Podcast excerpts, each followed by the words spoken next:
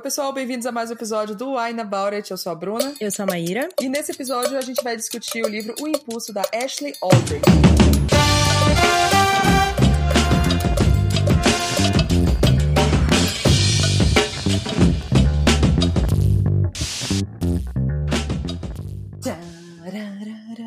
A gente precisa de uma versão mais, mais suspense, porque esse livro ele é mais... Tenso, né? É, então, a gente precisa de uma versão. Alô, Diggs, faz uma versão do nosso jazz aí mais tensa, por favor. Com uns, sei lá, uns é, violino, assim. Uh. Como é que é o violino, amiga? tá bom, então, vamos deixar pro sonoplasta mesmo, tá? Esse livro foi publicado aqui no Brasil pela Companhia das Letras em janeiro. E a Companhia das Letras também é a nossa patrocinadora desse episódio, Brasil. Olha nós!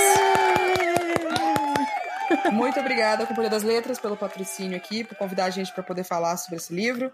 O livro foi traduzido pela Lígia Azevedo e a gente vai deixar o link aqui na descrição desse podcast qualquer agregador que você esteja ouvindo para você ir conhecer essa obra também. Maíra, antes da gente falar qualquer coisa, a gente fala o quê? Muito obrigada. Muito para. obrigada aos nossos apoiadores. Yes. Mais uma vez, Diana Pacita, Miri Santos, Natália Zanata, Ana Cássia, Edson Chaves, Lucas Fogaça, Gabriel Mar, Leonardo Leal, Bruna Vasconcelos, Antônio Cavalcante, Clara Pantoja, Laís de Baile, Maria Eduarda Saldanha, Maria Danielma, Elon Marques, Nicole Espíndola, Adriana David, Rafaela Viana, Clarice Cunha, Bruno Ávila, Ana Cláudia Lima, Mariana Luciano, Bárbara de Andrade, Paulo Hatz, Rebeca de Arruda e os apoiadores anônimos. Yes, muito obrigada. Essa lista tá ficando grande, eu fico muito feliz que essa lista tá cada Sim, vez maior. Sim, vários nomes novos, muito legal, muito feliz. Inclusive, muitos nomes conhecidos, eu acho que eu deixei mais bonitinho, assim. Toda vez que eu faço a lista, eu fico, ah, neném, você tá aqui.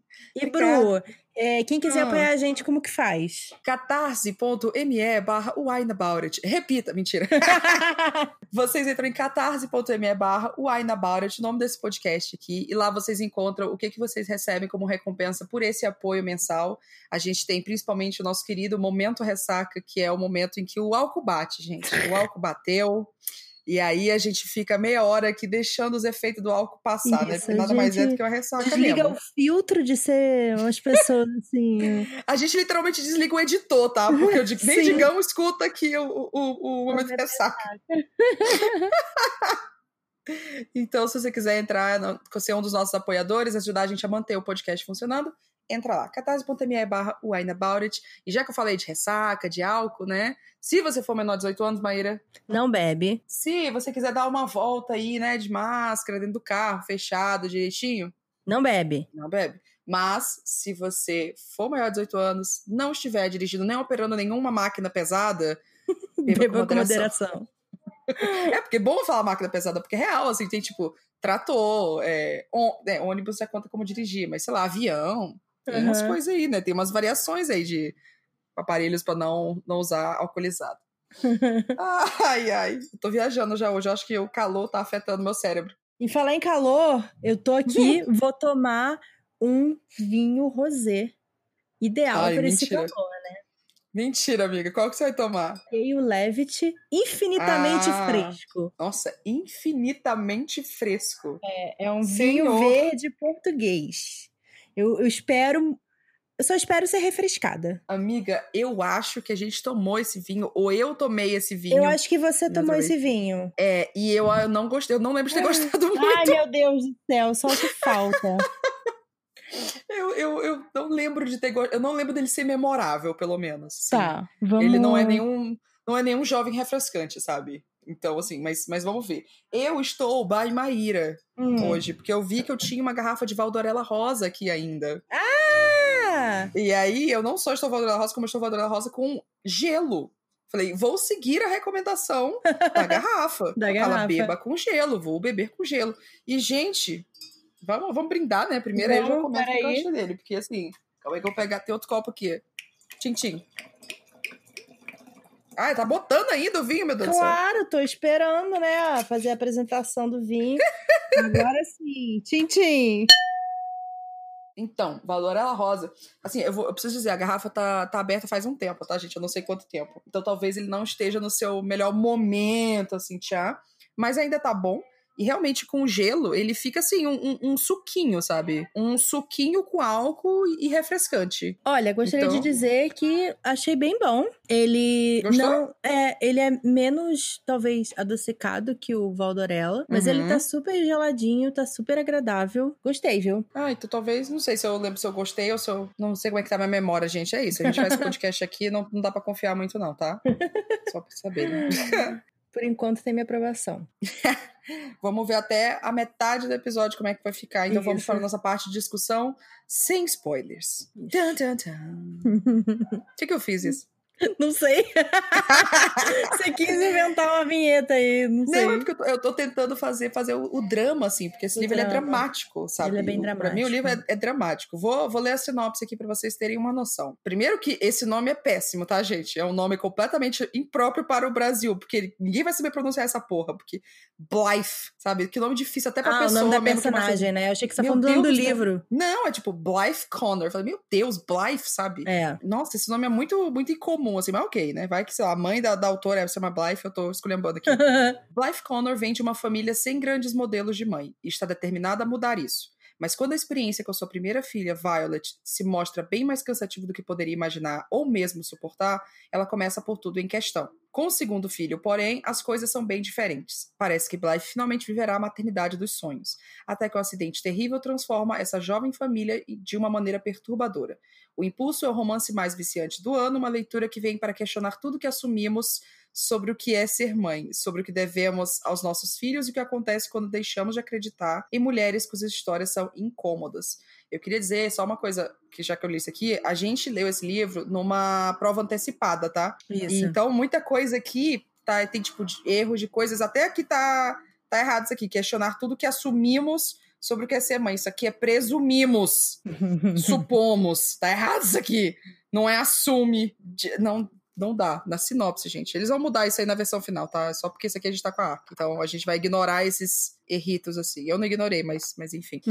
Mas é isso, assim. Mas é, um porque às vezes não mexem nisso, né? Eu Já, É, então. eu já vi de gente usando assumir como presumir. É, não, é, o mais, é um dos erros mais comuns, assim. É, é, tipo, eu faço cognato mais comum É. do, do rolê todo. Mas, enfim. Então, o livro, na real, ele tem uma hypezinha, né? Que veio aí de Uma coisa. hype Eu achei. Grande, né? Então, eu não tinha visto tanta hype desse livro, sabia? Eu acho que você É. viu mais que eu. É, eu vi vindo lá de fora, e aí depois eu Uhum. fiquei sabendo, assim, que até no, no evento da editora estavam bem animados aqui pra pra esse lançamento e tal. E foi aquela coisa, tipo, você tá ouvindo todo mundo falar sobre esse livro, apareceu muito, eu sigo mu- muita editora, e eu sigo, sei lá, o The Guardian Books, o, tá, é, o Times Book, sabe? E aí aparecendo um monte de vezes e tal. Uhum. E eu falei, gente, que livro é esse? né? Que fica aparecendo tanto e não, não sei do que, que se trata. Então. Acho que o marketing funcionou, né? Porque se é uma Uhum. coisa que gruda na sua cabeça e você não sabe nem porquê, talvez você se interesse em descobrir porquê, né? Aí você vai ir atrás de ler o livro, ou enfim, descobrir mais sobre ele. É, então, ele não apareceu pra mim. Eu fui olhar a capa gringa e eu falei, gente, eu não vi esse livro. Eu achei muito engraçado isso, porque a gente segue muita coisa parecida, a gente vê muitas coisas, assim, notícias, a gente compartilha, ah, Uhum. isso aqui, mas ele não apareceu na minha vida, acredita? É engraçado, mas ok. Mas vamos lá. O- o- a sinopse, pra mim, eu já acho ela super dramática, né? Essa coisa de, nossa, o que será que aconteceu? Essa, essa, esse acidente? E como assim ela teve uma, como essa primeira filha foi. foi... Por que, que ela não pôde suportar? Por que, que ela usou essa palavra de suportar essa primeira experiência de maternidade? Enfim, é, o livro gira todo em torno de maternidade, né? Do Sim, papel muito. de mãe, de o que, que é ser mãe. E, e, de novo, aqui, só pra focar, tá, gente? Aqui é um livro que foca bem em maternidade de uma- do ponto de vista de uma mulher cis, tá? Só porque, né, a gente já passou por essa discussão. Em outro Uhum. livro também com Horas Vermelhas, também foi uma visão muito cis, aqui também, porque é a história de uma família específica, mas enfim, é isso que a gente É. vai sempre se referir É, porque eu acho até porque a, a pessoa nem tá diferente do Olhos Vermelhas, né? Ela nem tá Uhum. tentando fazer um questionamento de uma questão de Não, é, ela- sociedade, né? Que Ela tá, não, ela tá questionando dentro do, do- desse espacinho, assim, é, é, a coisa da, da visão. de- microcosmos, é. É, dessa visão assim, ah, a mulher cis, que é o que a gente mais atrela, a noção de maternidade, e pronto. Uhum. É, talvez seja uma coisa da autora mesmo, ou talvez, tipo, ai, não, sei lá, não coube colocar no livro. Em Horas Vermelhas, mais do que caberia. A pessoa não botou porque não quis. Sim, sim. Mas, enfim. Mas eu acho que essa discussão toda de maternidade, né? A gente já viu em vários outros livros. Uhum. E eu acho que foi tu que comentou que o livro estava sendo meio colocado de lado como, tipo, pequenos incêndios por toda parte. Eu não, eu não sei se ele chegou a ser divulgado dessa forma, mas eu acho que Hum. foi o que me remeteu. Ah, tá. Foi antes de ler. Agora, depois de ler, não. Agora, Hum. depois de ler, pra mim, acho que não tem nada a ver, assim, nada que eu consiga relacionar. Talvez só a coisa da maternidade, porque Pequenos Incêndios ele também fala muito sobre maternidade, né? Uhum. Mas eu acho que é outro ponto de vista. É outro, é outro ponto, no caso, que ela tá querendo fazer com cada história, né? Na verdade. Uhum. Eu acho que eu, eu, eu vejo como que o marketing desse livro poderia tentar vender junto com Pequenos Incêndios. Sim, sim. Eu consigo ver o caminho que iria fazer ali, até porque eu não sei se essa capa que a gente tá com É, a a é- já é a capa final e É a tal. final, é a final, é. Ah, então pronto, assim, é bem, é bem tentando replicar de Sim. pequenos incêndios, assim, ai, um, um cantinho, assim, de um, um, um espaço aqui, um, um parquinho de criança e tal. É, que parece tipo E- de brinquedo tudo, né? Tipo, É, miniatura como e se estivesse só o vendo a título. miniatura. É. Então, Não, com é, certeza. Eu acho que esteticamente ele tem muito essa cara, assim. E foi por isso que, com certeza, eu relacionei. Eu achei, Uhum. putz, será que é esse tipo de drama e não sei o que lá? Sim. Então. Bom, o que, que você achou, amiga, em geral, assim? Vamos lá. Primeiras, primeiras opiniões sobre o livro. Puxando esse lado da maternidade, assim, porque eu acho que o livro pega Ah, nessa coisa de, de maternidade, figuras maternas e relacionamento de você ser mãe, o relacionamento com a sua Uhum. mãe ou com as mulheres da sua vida, enfim. Eu acho que esse livro é o meu pior pesadelo. É, Desculpa, Ticão, estourei o microfone. Amiga do céu. eu acho que esse livro, e depois dá pra gente falar sobre isso e ver o que, que você botou como harmonização, né? Mas ele e Precisamos Falar sobre Kevin são dois Hum. livros que Eu Total. acho que se você tem receio em ser mãe ou não, não leia. É, porque assim. Ou leia e se informe. É, ou tipo, você talvez desista, né, no caso. Então, eu, eu fico pensando muito assim, de tipo, é realmente assim, é um medo real, assim, que eu tenho Uhum, de ser mãe. E não necessariamente isso acontecer, mas uhum. os sofrimentos que ela tem, sabe?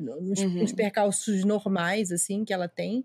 É, para mim são coisas que, que com certeza são, são meus medos, sabe? Então é complexo, assim, porque eu, eu achei interessante, mas assim, pra Hum. mim foi muito familiar. Eu Hum, acho tá. que se você ler Precisamos Falar sobre Kevin, ele é muito familiar. Eu li. É, então. Pra mim, tanto que assim, muita coisa eu sabia que ia acontecer. Porque eu li Precisamos Falar sobre Kevin. E aconteceu. Sabe? Sim. É, de forma muito parecida. É, só que é claro, assim, né? Precisamos Falar sobre Kevin, ele, ele vai abordar outras coisas, coisas talvez mais concretas, né? Do que esse livro aqui, que ele fica tudo no subtexto. E uma coisa que eu achei interessante nesse livro, que não tem no outro, é a coisa do tipo, ela tem certeza, ela tem certeza, ela tem certeza. E uma hora ela começa a se questionar sobre aquilo. Uhum. Tipo, será que eu tô ficando maluca? Talvez eu, eu Será que eu esteja- exagerei? é, será que eu tô inventando? E aí ela começa a colocar essa formiga na sua cabeça também, de tipo, pô, sei lá, já não me dou bem com essa criança, sabe? Será que eu tô querendo justificar aquela- essa coisa horrível que aconteceu, colocando a culpa nessa criança porque eu não consigo lidar com isso, né? Uhum. Então, eu achei interessante isso, que é uma coisa que no Precisamos Falar sobre Kevin não tem, né? Na verdade, no Precisamos Falar sobre Kevin, você nunca sabe o que aconteceu até basicamente o capítulo final, né? Uhum. É, e aqui ela já tomou outro ritmo. Aqui. É, eu acho que aqui ela também foca nisso, assim, ela é contada como se ela estivesse falando em, uma, em carta, né? Como se fosse uma carta.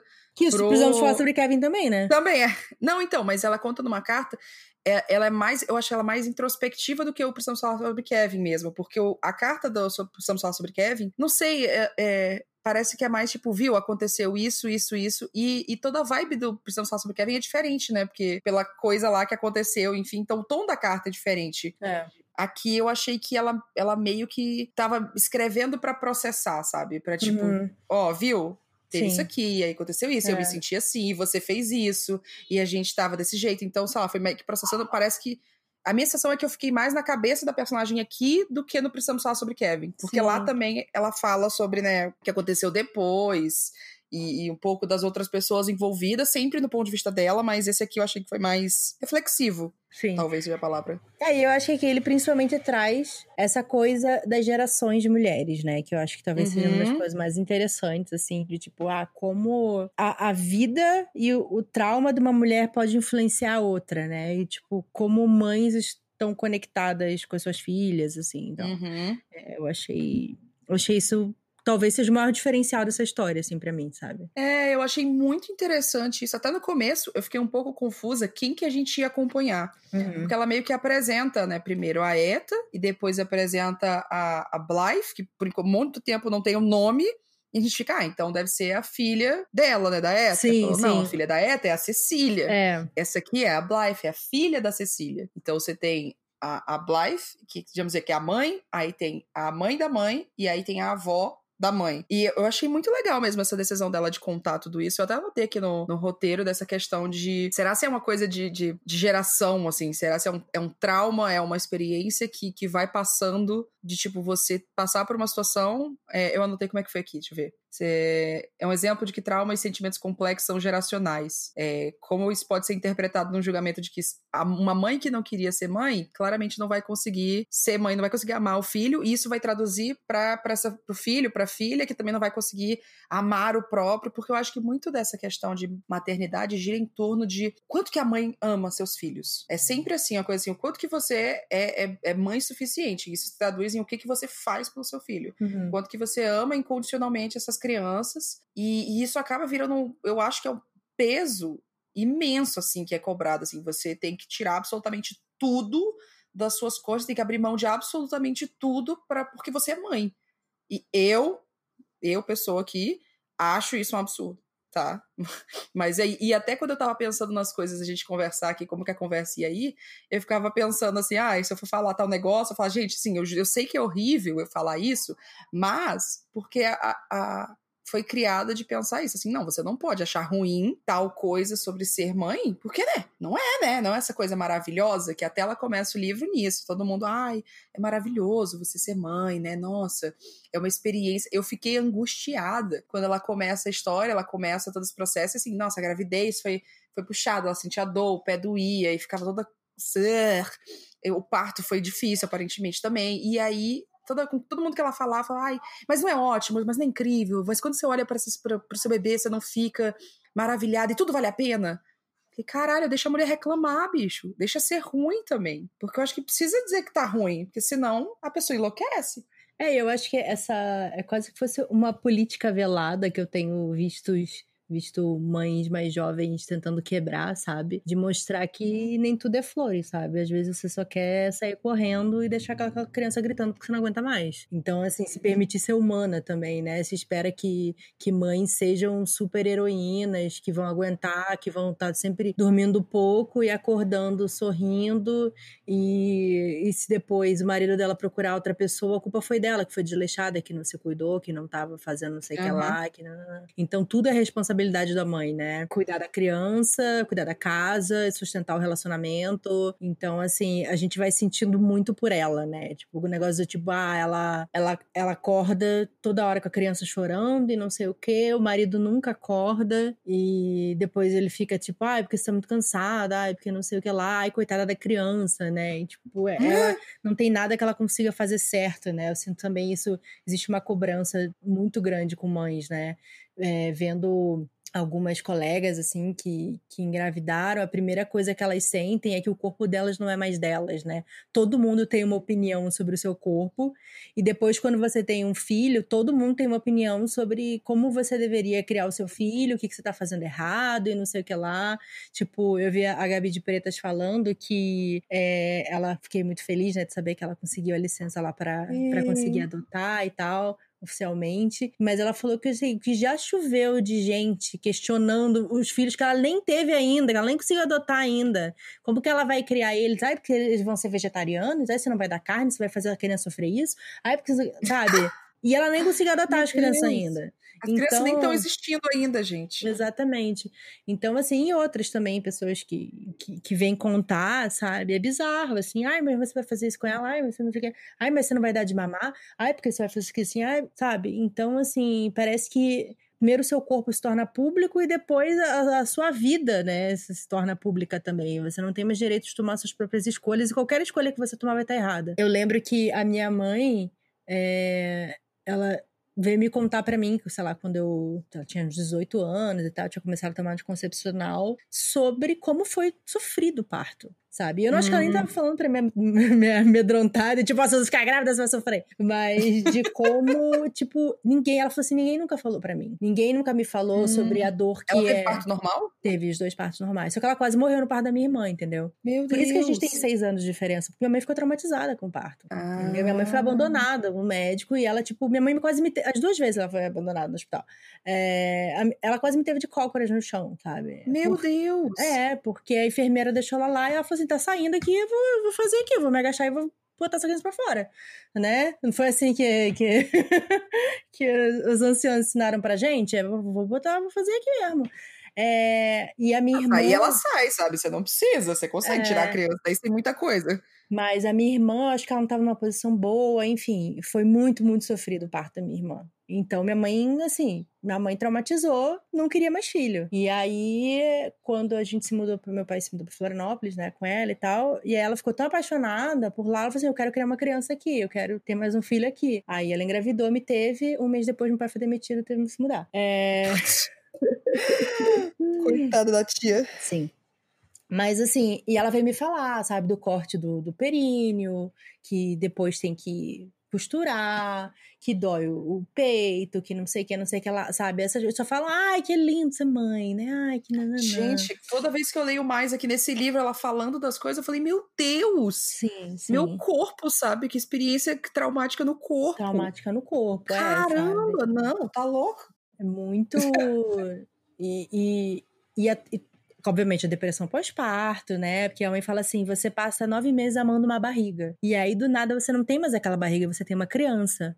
E até você conectar o amor que você tinha pelaquela barriga para aquela criança, às vezes demora mais. Não é imediato, sabe? Você olhou e você amou aquela criança. Às vezes é. Mas eu acho que humanizar também essas experiências, sabe? Que não são, tipo, imediatamente eu vi meu filho, eu amei ele, sabe? É, é eu acho importante isso. Apesar de ser, para mim, um medo bizarro, assim. tipo, a criança não mama, a criança desde pequena rejeita a mãe, a criança, sabe, não quer o colo da mãe, não quer que a mãe encoste. Então, isso tudo é, é pesado, né? E ela começa a ficar ressentida com a criança. Então, é uma outra forma de maternidade, né? E a gente vê que isso aconteceu nas gerações passadas também. É, não, eu acho que é uma coisa que, para cada vez mais que eu escuto de pessoas que engravidaram, que têm filhos, enfim, é, é uma experiência muito individual. Sempre, desde, desde a própria gestação, assim, tem gente que tem gestação super tranquilo, tá aqui de boa, ai não, engordei muito, engordei pouco, ai meu pé ficou todo inchado, ai o meu não ficou, fiquei enjoada. É muito individual porque é uma reação do seu corpo, assim, é tipo, ai, sei lá, quando eu, quando eu fico gripada, eu sinto isso, isso, isso. Falar, ah, putz, eu não. Quando eu fico gripada, eu me sinto assim. Eu tô fazendo uma comparação com uma doença, tá, gente? Mas eu juro que é só porque é só um jeito de te explicar que cada corpo reage de um jeito. Não, e o seu corpo vai coisa. reagir diferente em cada gestação também, né? Tem... Também, exato. Tem tudo isso. Tem vários fatores, sabe? E assim, é, eu acho que tem muito dessa. Você tava falando, assim, eu tava aqui pensando que, que não só tem uma, um julgamento geral, assim, né? De tipo, essa noção de, ai, a mãe numa sociedade a pessoa que é, que é uma figura materna, é, e aí entra várias ramificações, né? De ser tipo, ah, é uma mulher cis, ou você não ter uma mãe no relacionamento, no, no, numa família, o que, que é não ter uma figura materna, e aí você fica, você começa a entrar em vários buracos, mas até uhum.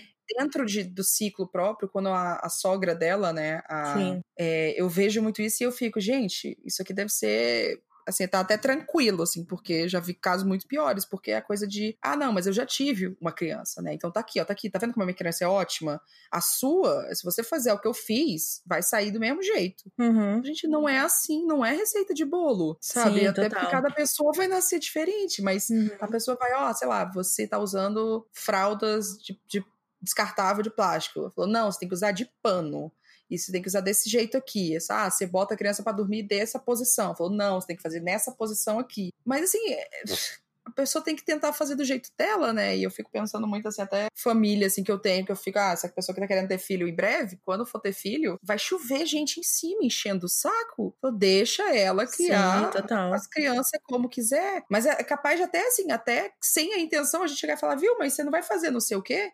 Mas você não vai fazendo isso aqui. Por exemplo, minha mãe, ela teve parto cesáreo todas as três vezes. Foi cesárea toda vez. Eu acho que ela não. Eu não sei. Eu, até onde eu sei, não foi nada de saúde. Ela só não queria ter parto natural. Falou, não, corta aí, melhor do que parto natural. Corta aí o coisa e vai.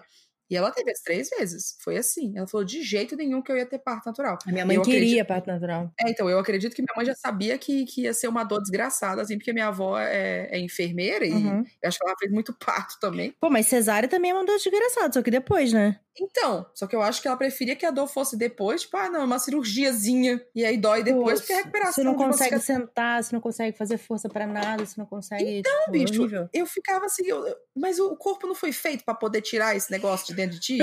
Então, usa o que o corpo deu pra poder tirar esse negócio. Claro que tem situações de saúde que nem sempre dá pra sair, então aí beleza, aí corta, mas gente, é pra, Sim. é pra sair, né? Mas é super complexo essa, essa discussão É. e tal. A gente também. Putz, tinha uma. Putz, agora eu não vou lembrar da, quem que era, que era a Anitta Sarkeesian. Você lembra da, da Anitta Sarkeesian? Hum? Sabe quem que é a Anitta Sarkeesian? Faço a menor ideia, amiga, eu acho. Ela. Putz, ela foi uma das pioneiras, assim, em falar sobre feminismo do ponto de vista de cultura, assim, ela tinha vídeos É. falando sobre isso. E, enfim, ela falava principalmente de videogames e tal, e de cultura Hum. pop, e ela foi ameaçada, tipo, bo- ter bomba quando ela ia fazer palestra, sabe? Esse Cacete. nível, assim, é.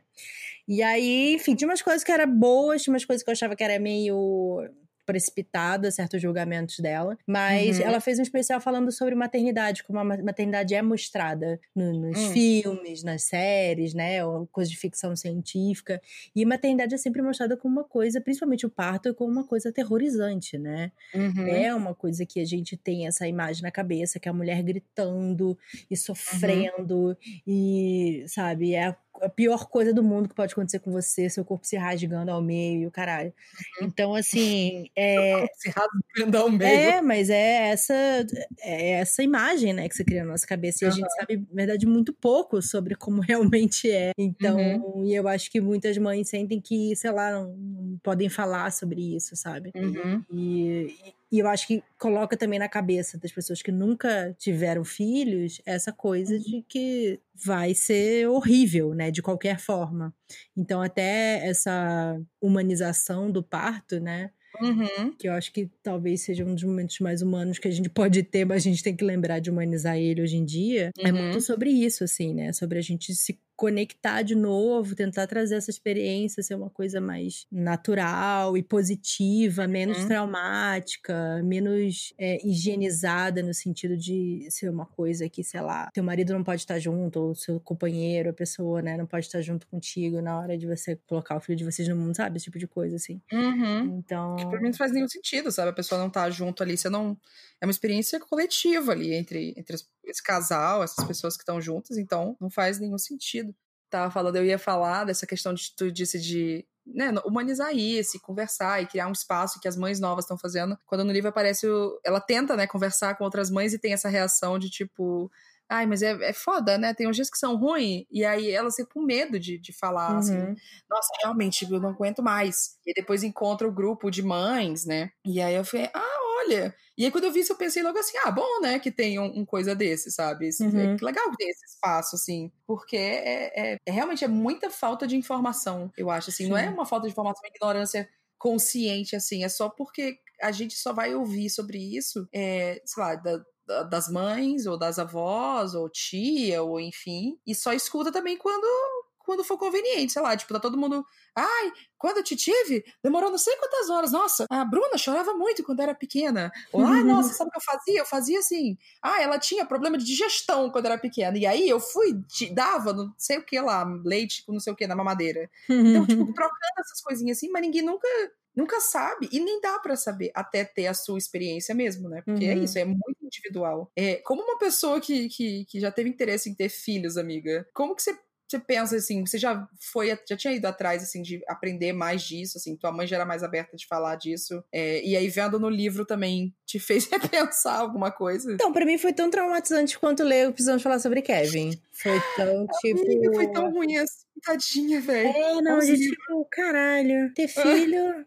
Pode, pode dar nisso também, né? Pode ser, tipo, ser uma criança que te odeia desde o primeiro momento em que ela te vê e, e vai acabar com o seu relacionamento, que tava ótimo. E é isso, você vai passar o resto da sua vida ressentida que você botou essa criatura no mundo.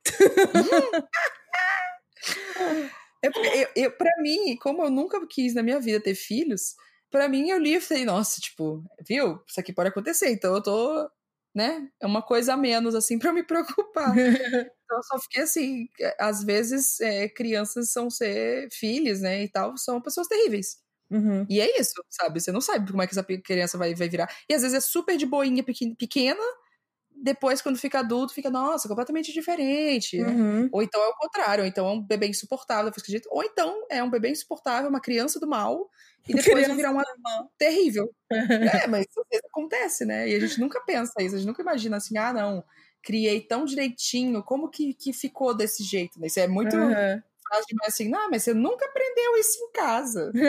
Nossa, mas eu não te criei assim. Nossa senhora, parece que eu escuto a voz. é, então, Pois é, eu acho que, que tem isso também, assim, sabe? E eu acho que, obviamente, o caso desse livro é um caso extremo, né? Mas às uhum. vezes ter que lidar com uma criança que não vai ser sempre um anjinho, sabe? Uma criança que às vezes ela vai ser desagradável, às vezes ela vai ser uma criança que ela pode ser rude, que ela pode ser manipuladora, que, entendeu? Existe toda essa nuance aí de personalidade também, né? Porque a uhum. criança, ela vai testar os limites dela e o seu, uhum. e onde é que ela pode. Então, dependendo da estrutura que ela tem na família dela, ela pode ir desenvolvendo certos comportamentos, né? Então, uhum. o que, obviamente, a, a criança né, desse livro já é uma criança que é um psicopata, é...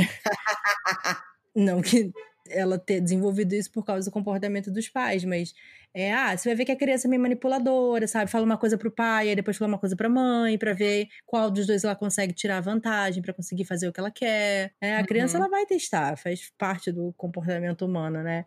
Então, e às vezes você pode ver que, sabe, seu filho às vezes é meio escroto, seu filho pode ser pode estar tá te enganando, pode estar tá mentindo para você, pode estar, tá, né? Porque é um ser humaninho. Então, eu acho que ter que encarar isso deve ser muito difícil, né? É, não, e eu acho que esse ponto do, do relacionamento é foda, né? Porque a gente vai vendo no livro como isso fica tão óbvio e a gente quer gritar assim, ô oh, Fox, isso é burro. tipo, você você não tá vendo aqui, porque entra talvez a coisa do, do, amor incondicional, ou até na verdade dele, eu acho que vem a coisa da, da própria mãe dele, né? De tipo, não, mas a minha mãe foi perfeita, sabe? Uhum. Ela foi maravilhosa, eu recorro a ela, ela vem aqui, ajuda a gente e tal. Então, assim, o problema deve ser seu, Blythe, aí, que tá fazendo alguma coisa errada, viu? Porque minha mãe foi ótima, você tem que ser ótima para ela também. Uhum. E aí também a coisa de ter a família perfeita, que é esse conceito cis normativo hétero do caralho, que, que eu fico, gente, parem com isso. De ter essa ideia da família perfeita, que tem quadro pintado à mão, ao invés de tirar uma foto. Ou então bota uma foto gigantesca na sala, assim. Nossa, eu, eu tenho uma Você já viu isso? Essa, esse conceito da família branca que faz esse negócio? De tirar, assim, uma, ah, tirar uma foto da família. Aí tá todo mundo ou de branco, ah, ou com a mesma Mas cor. pra mim isso é coisa de gringo. Não, amiga cada vez mais as famílias as família rica, branca, assim, que eu tenho visto por aí, porque eu fico vendo no YouTube, eu fico pesquisando essas coisas. E aí tem. Eu lembro quando eu era mais nova, no, meu prédio, um amigo, um amigo do meu pai morava lá, eu era amiga da filha dele, eles tinham também. E eu ficava, ah, legal. E esse era pintado à mão. Tipo, eles ficaram literalmente todo mundo de branco, eram quatro, quatro pessoas, uhum. eram um homem, mulher e duas filhas. E era uma, como se fosse uma foto, mas era pintado, tinta óleo. Eu fiquei, por quê? Ah, queria pagar um artista, né? Não, o artista amiga, agradece. Não era pelo artista. não. Talvez assisti o filme demais, mas sei lá, eu acho que essa coisa da família perfeita me dá, dá coceira, assim. Uhum. Porque, sabe, é, é, é, nunca vai ser perfeito, ponto, e nunca vai ser a mesma coisa para todo mundo que vai ver aquilo ali, ou que vai estar tá dentro daquilo ali. Porque toda família, as pessoas podem olhar de fora e pensar, ai, nossa, é assim, ai, nossa, é isso aqui. Olhar pra pensar, ah, tua irmã é muito legal, que ela faz isso, isso, isso, isso. Só que falar, ah, minha irmã tá louca quando ela faz tal, tal, tal coisa. Porque a visão é diferente, cada pessoa vê uma pessoa diferente. E aí que a gente vê essa coisa né, no, no, coisa do livro, no caso, que uhum. tem a uhum. criança, que com a mãe é completamente de um jeito, com o pai é de outro, a visão da sogra é uma, a visão do pai é uma, a visão da mãe é uma, a visão do, tipo, do cara da, do café que ela vai lá é outra. Sim. Então é, é, é muito louco tu pensar nisso, e eu acho que a, a coisa dela, assim, de eu estou vivendo essa situação, ninguém tá vendo isso. Uhum. Tipo, é sério que ninguém tá vendo que essa criança é assim. E aí eu acho que é aí que ela começa essa coisa do Será se eu tô viajando? Será se eu, eu, É. Será que eu tô ficando maluca? Será que eu tô, tipo, anoiada, assim, né? Tô inventando Implicante. Implicante, é, exatamente. Eu acho, eu acho que isso é o que me daria mais medo, assim, nessa situação. E aí eu tô vendo isso e pra mim tá claro como, como qualquer coisa. E ninguém consegue ver a mesma coisa por causa da manipulação, né? Uhum, sim. Aí, isso eu teria medo. É, isso, isso é a coisa sinistra, né, de toda a história. É aquela coisa só você consegue ver, né? E eu acho que essa história ela tem um tom muito sinistro. Uhum. Assim. Eu gostei do tom dela, sabia? E eu fiquei impressionada o quanto que ela vai rapidinho. para mim foi bem rápido. É muito rápido, é porque os capítulos têm duas páginas só. É, então. Foi muito. Foi uma estrutura muito boa de ler, assim. É, eu acho que nesse caso ele é melhor que o Precisamos Falar sobre Kevin. Que Precisamos Falar sobre Kevin é arrastado. Nossa, e é grande. É, e é tipo ela escrevendo a carta e não sei o que, né? E aí, enfim, é, esse aí era pá, pá, pá. Tipo, era, era uhum. vislumbres, né, de cenas. E, então eu acho que ela conseguiu fazer isso de forma mais eficiente. É, eu achei que ele foi mais. É dinâmico, eu acho que era coisa é, assim. Eu acho é. que ele foi mais dinâmico nisso. Até quando ela faz uns capítulos que são só mais assim, não aconteceu nada, ela só refletiu mais. Uhum. É, é um ritmo diferente, né? É um ritmo mais suspense, não sei como é que chamaria. Suspense que eu chamaria? Não é um thriller eu acho. É, ele talvez seja mais um suspense, é. Eu gostei. Não é o estilo de livro que eu leio sempre, mas eu gostei, sabia? No geral, assim, fazendo, fechando a nossa parte sem spoilers, eu acho que tá uhum. bom. Indo para os spoilers, pra gente poder gritar. É... Eu gostei bastante do livro. Achei que foi, foi bem legal, achei que foi uma leitura interessante. Eu acho que eu teria gostado mais se, eu, se ele não fosse tão parecido com o Precisamos Falar sobre Kevin. É, então, eu fiquei, por um tempo eu fiquei meio assim, rapaz, será que isso aqui tá muito parecido? Tipo, tudo igual, tá o comportamento do marido, é, ah, a criança vai fazer isso, aí só ela vê, ninguém acredita nela, aí tem uma segunda criança, aí acontece a parada com a outra criança, sabe? Eu falei, eu já, é, eu... eu já li essa história. é, por isso que eu falei assim, para mim o diferencial mais legal desse livro é a história uhum. das, das mulheres, assim, como elas se é, conectam e tal, essa reflexão, né? Eu acho até que na real devia ter tido um pouquinho mais. É, eu sei que tem uma parte, tem umas partes que é tipo, ah, um capítulo dela, né, na história agora, e um capítulo com, com a mãe, enfim. Depois de uma parte, ela começa a ficar só mais na história dela, aparece só os mais rapidinho, assim, falando sobre a mãe, sobre as outras figuras maternas que ela tem. Mas, sabe, eu acho que eu li, fizemos só sobre Kevin faz tanto tempo. Eu acho que eu li esse livro em, sei lá, 2011. Então, para mim, falei, tá bom, eu leio de novo. É, eu li em 2000. É, eu acho que foi no, quando eu comecei o canal, então, seis anos atrás. É, vai fazer seis anos semana que vem. Mas eu vi aqui, tipo, no, na prova antecipada, né? Tipo, atrás tem um blurb hum. da Christine Hanna. E ela fala assim, uhum. muito original. Eu falei, não. Nada original, não. não muito não original. E, tipo, eu acho que quem não leu Precisamos Falar sobre Kevin, talvez goste uhum. bastante desse livro, fique surpreso e etc. Mas eu, eu fiquei um pouco frustrada, assim, porque eu falei, cara, você vai fazer as mesmas coisas que ela já fez lá, e, tipo, é um livro de sucesso, virou filme, e tá acontecendo as mesmas coisas. Eu fiquei me é, perguntando é, claramente não leu Precisamos Falar sobre Kevin. É. mas assim, é isso? é um livro que já faz tanto tempo que a galera meio que tipo, ah, mas é diferente. Porque, sei lá, eu acho que Precisamos Falar sobre Kevin, talvez a galera tá, tá pensando muito sobre o, o acontecimento do livro, que ele gira em torno daquilo que o Kevin faz e aí não. não é que o, o burburinho do Precisamos Falar sobre Kevin é tipo, é um livro sobre seu filho ser um serial killer. Sim. É. E esse livro, ele é muito mais assim. Coisas estranhas estão acontecendo com a minha filha. e, a, e todo questionamento de maternidade. Só que assim, para mim, precisamos falar sobre Kevin, ele tem esse exata, esses exatos questionamentos de maternidade, sabe? Essa coisa de tipo, a criança. Inclusive, tem uma cena muito parecida, que é o Kevin, que ele não quer mamar nela. né? Ele rejeita ela e ela fala isso assim, ele me rejeitou desde o momento em que eu botei ele pra mamar pela primeira vez. Sabe? Uhum. Então, eu, eu via cenas muito parecidas, umas, outra, É. sabe, umas mesmas abordagens, assim, e eu fiquei meio. Eu acho que o foco desse foi diferente, né? Como falou, acho que é mais a maternidade. Eu acho que a coisa do de colocar as outras mulheres, a mãe da Blythe, a avó da Blythe, enfim, e tentar explorar mais de figura materna, poderia ter sido mais a fundo. Eu acho que ela poderia ter aprofundado mais nessas outras mulheres também para poder ficar mais assim. Eu vi muita semelhança também, mas pra mim foi assim, ah, eu já li, eu já li essa história, mas ok, eu estou lendo de novo, tá legal. Agora sim, falar que é original é sacanagem.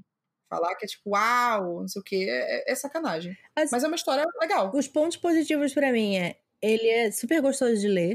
Ele não é arrastado, que nem a prisão de falar sobre Kevin. E, assim, não tem problema ler livro arrastado, mas assim, eu sei que tem gente que não gosta. E ele tem essas outras reflexões também, sabe? Uhum. Que eu acho que também existe essa culpa, assim, da mãe. Tipo, será que eu fiz alguma coisa errada pra ela ser assim? E será que eu fiz alguma coisa errada porque minha mãe lidou assim comigo? E será que Uhum. minha mãe fez assim comigo porque a minha avó fez assim com a minha mãe, sabe? Eu Uhum. acho interessante esse caminho, porque é uma Eu- coisa que você para pra pensar, né? É, talvez eu acho que esse aqui deixa mais aberto essas questões do que o precisamos falar sobre Kevin. Na minha cabeça, eu acho que ele, ele jogou mais assim umas coisas pra poder fazer a gente questionar. Eu também não sei porque, porque eu li faz muito tempo o livro, mas eu acho que não precisamos falar sobre Kevin, é sobre a história, a gente querer saber o que, que aconteceu. E aí tem todas essas questões, claro, mas é mais sobre, ah, o filho serial killer. E aí Uhum. vamos ver o que, que aconteceu, porque ele fez um negócio aqui, tem alguma coisa errada, o que, que tá acontecendo? Mas aqui talvez eu acho que ela focou mais em vou, eu vou jogar aqui, contar essa história, mas eu vou deixar Sim. aberto aqui para as pessoas questionarem, assim, mas. É. Nossa, faz muito tempo que eu li esse livro. Muito, muito tempo. Eu tô tentando lembrar, assim, eu lembro dela falando sobre ser agente de viagem e tal, enfim. Mas. O que, que você dá de nota se você tivesse que dar uma nota de, de, de 1 a 5? Eu não dou nota, né, amiga? Nunca. Eu, Amiga. só- eu só dou nota se for cinco estrel- estrelas, porque eu não gosto da nota. Eu Ai, acho. que dificuldade, Maíra. É, porque nota, tipo, não representa o que você sente quando você tá lendo, não representa. Porque assim, eu achei que ela escreveu, ela escreve muito bem. E aí, pra escrita dela, eu posso dar cinco estrelas, entendeu? Então faz, assim, faz um, um, um tweet de, de opinião. O que, que você achou do livro em um tweet? Aquelas. ah, não achei original, mas achei que a, autora escreve super bem. É, desenvolvimento é super dinâmico, você fica preso, tipo, eu não, não parava de ler, sabe? Eu fiquei lendo todo dia antes de dormir e eu ficava lendo até tarde. Pra mim, isso é muito bom, assim. Mesmo sabendo tudo da história, eu ainda queria continuar lendo, sabe? Eu ainda queria ver o que mais que ela ia me apresentar, sabe? Porque a- essa forma como ela organizou é super dinâmica, né? Uhum. Então, eu não diria que não vale a leitura, eu acho que vale a leitura. Mas acho que Uhum. vale ainda mais se você não tiver lido Precisamos Falar sobre Kevin. É, eu acho que eu faria- falaria assim: é, precisamos falar sobre Kevin, só que mais dinâmico, com mais levantar essas questões de discussão, assim, de tipo, ó, viu, olha aqui como a sogra tá tratando ela. Pense um pouco sobre isso, é, sem ser didático, assim. Eu não acho que ele seja necessariamente didático, mas eu acho que ele deixou mais as pontas. Eu acho que é um ótimo livro para discussões, sabe? Seria muito mais fácil discutir esse livro se você quisesse discutir essas temáticas de maternidade do que o Precisamos Falar sobre Kevin. Porque como ele é arrastado, ele tem muito mais coisa, e aí você ca- cavuca mais, assim, pra poder pegar. E aqui ela tem várias pequenas situaçõezinhas. É, é mais focado nessas coisas, no tipo, ah, ela não quer mamar. E aí tem um dia que ela tá bem e ela me quer por perto. E aí agora ela não quer mais. E aí ela fica totalmente iludida, achando, ai, pronto, agora minha filha me ama. Sim, sim. não, amada, É, e eu acho deu, que, que ela trouxe também a coisa que eu achei mais interessante foi nesse final que eu fiquei Hum. que ela começa a se questionar se ela inventou aquilo ou não, sabe? e eu fiquei assim, não, mulher, você não inventou não. Você viu, sabe? Acredito em você. Por que você tá duvidando agora, sabe? É, mas eu acho que é, é aquela coisa tipo, eu quero me curar disso, sabe? Eu não quero mais ficar carregando es- isso comigo, quero superar isso. Então, se eu acreditar que foi só uma fantasia da minha cabeça, eu consigo me perdoar por isso, eu consigo Sim. voltar a conviver, eu consigo perdoar essa criança. Então, também às vezes é um mecanismo, né, de, de você, Sim, de conseguir, de proteção. é, de Uhum. você conseguir lidar Não, com isso. dúvida. Então, Eu acho também, eu recomendo a leitura dele. Eu acho que é um livro bom, é isso mesmo. Se você não tiver lido, precisamos falar sobre Kevin. Ele vai ser original, como foi para Christian Hanna. é. Mas ele, ele, eu acho que a escrita dele, para mim, foi o grande chance. Essa organização de capítulos e realmente uma escrita que deixou bem interessada. Quando eu comecei a ler, eu fiquei meio, putz, o livro tem umas 300 e poucas páginas. Será que eu vou conseguir terminar de ler? Meu Deus do céu. Uhum. Putz, eu tô atrasada na leitura. E assim, a primeira vez que eu sentei para ler, eu li 90 páginas. Uhum. Eu falei, caralho, ele é rápido. É. Que show. Não, então tá tranquilo. Então, ele é, ele é realmente bem rapidinho, assim. Ele é bem gostoso mesmo de ler. É, eu adorei essa forma dos, dos capítulos serem rápidos, sabe? Porque assim, eu, eu era. Lia duas páginas, virava, já tinha outro capítulo. Eu falava, tá, vou ler só mais um. Aí virava. É. Aí tá, vou, Vou ler só mais um, são só umas duas páginas, sabe? E aí quando eu vi, eu tava.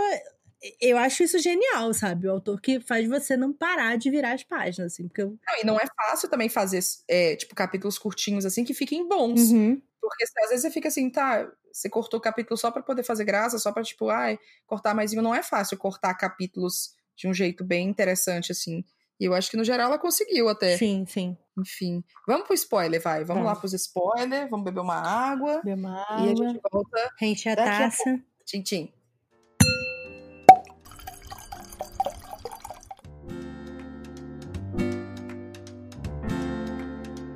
Então vamos pro intervalo, a gente aproveita pra falar um pouquinho sobre o que, que a gente tá lendo, o que, que a gente tá gostando. Isso. Mai, o que, que você tem pra indicar dessa vez? Ontem eu terminei de ler a obra Clapham Land, da Elizabeth Acevedo. É, esse foi o último livro dela publicado, né? Os outros dois eu já tinha lido, que é a Poeta X e o With the Fire on High. Esses dois outros livros vão ser lançados aqui no Brasil esse ano, pela editora nacional. E o With the Fire on High, ele é escrito em prosa e o Clapham Land, ele Uhum. é poesia, né? Eu tô lendo esse livro há muitos meses, assim, desde que ele saiu, eu comecei a, a ouvir o audiobook, só que foi muito perto da morte da minha gata. E ele fala, ele fala sobre luto, né? Então, a história é baseado né, na, na história real que aconteceu de um avião que caiu lá nos Estados Unidos. Era um avião que tava voltando de Porto Rico ou tava indo pra Porto Rico, eu acho. República Dominicana. República Dominicana. Porto Rico. República Dominicana.